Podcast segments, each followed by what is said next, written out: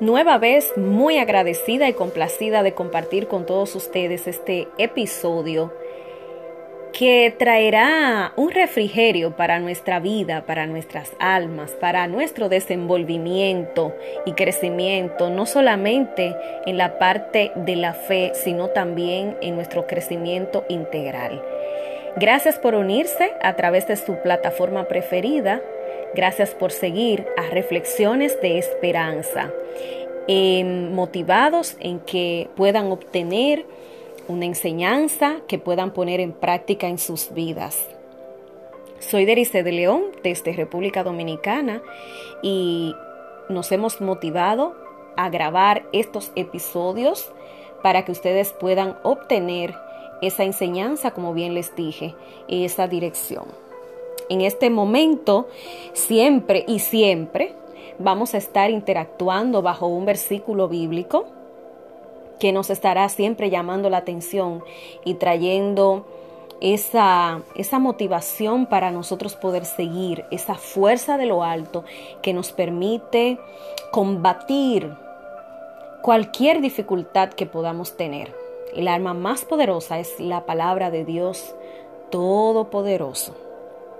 Así es que así tenemos hoy que compartir con ustedes uno de los pasajes bíblicos más interesantes. Es del libro de Ageo y es del capítulo 2.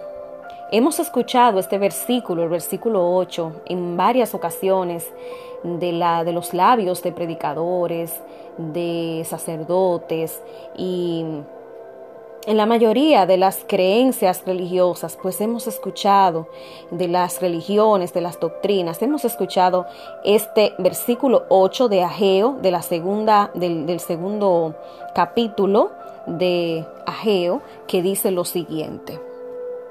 Mía es la plata y mío es el oro, dice Jehová de los ejércitos. La gloria postrera de esta casa será mayor que la primera.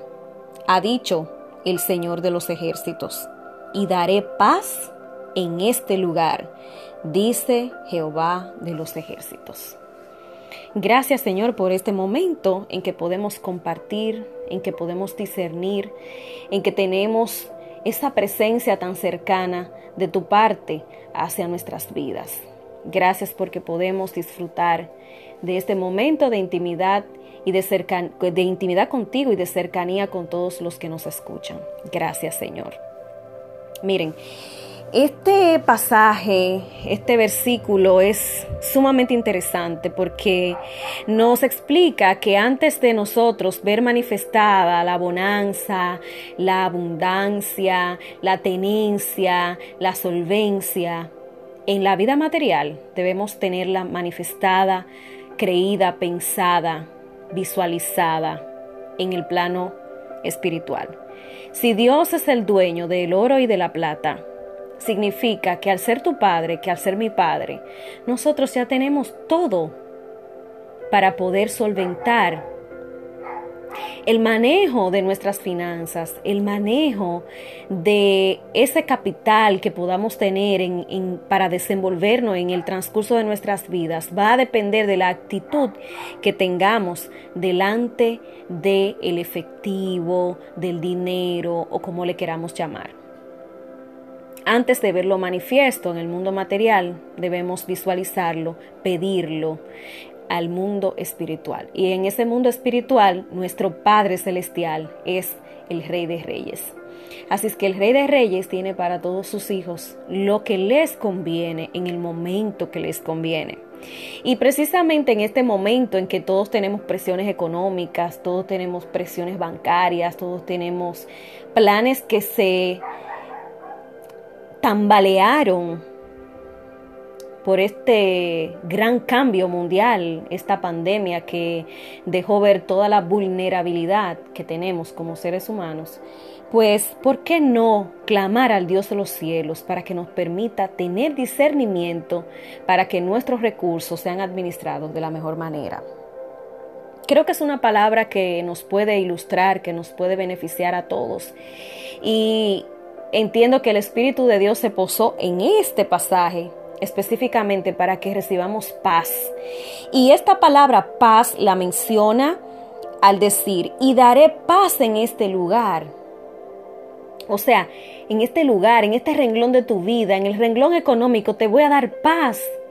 ¿Para qué? Para que tú entiendas que debes ajustarte a un presupuesto, que debes hacer un presupuesto, que los recursos que vas a recibir de mi mano tienes que saberlos manejar. Y todo esto, el buen manejo, el buen funcionamiento de tus finanzas, entonces te va a generar paz. Y ya tú no vas a ver con una mentalidad de escasez, vas a ver con una mentalidad de abundancia. Porque al poder presupuestarte, vas a poder desenvolverte. Al poder darle el real sentido a la parte económica en tu vida, a paz en ese lugar, entonces tú vas a poder tener resultados satisfactorios. En verdad que el Señor cuida todos los detalles de nuestra vida. En verdad que el Señor no se equivoca. Y ustedes saben algo, cuando tenemos dificultades económicas, que las cosas van de, de eh, una holgura a una restricción, es porque hay algo que estaba fuera de control o que está fuera de control.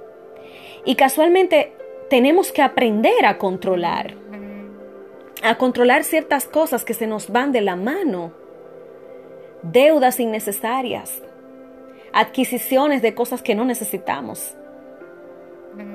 Hay muchas cosas que en realidad debemos aprender a cambiar y creo que este es el momento para verificar qué tenemos que cambiar.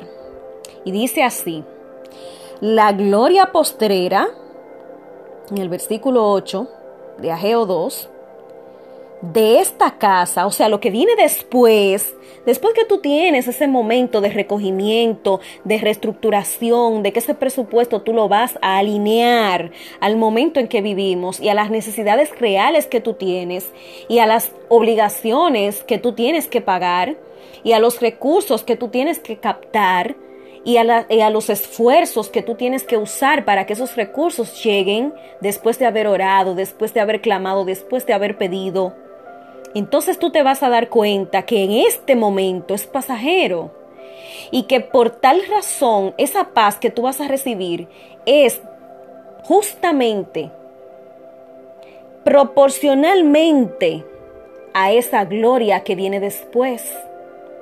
Y la palabra, la palabra gloria la asociamos con bienestar. Generalmente decimos, estoy en la gloria. Y es porque estar en la gloria es estar sobre lo mucho, es estar en bienestar, es estar en bonanza, en paciencia, en seguridad, en estabilidad.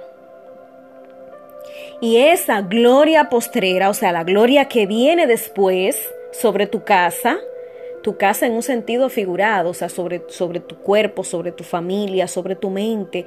Ahora mismo, una de las reales preocupaciones de la Organización Mundial de la Salud es esa pandemia de la salud mental. Lo que ha generado el COVID-19, aparte de ser una afección de salud, también es una afección de salud mental. Entonces, esa gloria que va a venir después y se va a posar sobre tu casa, es decir, sobre todos los renglones de tu vida, te va a permitir paz. Y en este momento queremos orar por la paz. Necesitamos orar por la paz. Amado Dios que moras en las alturas, en este momento en que tú nos has mostrado este pasaje bíblico, Queremos pedir que tú seas que traiga a nuestras vidas paz.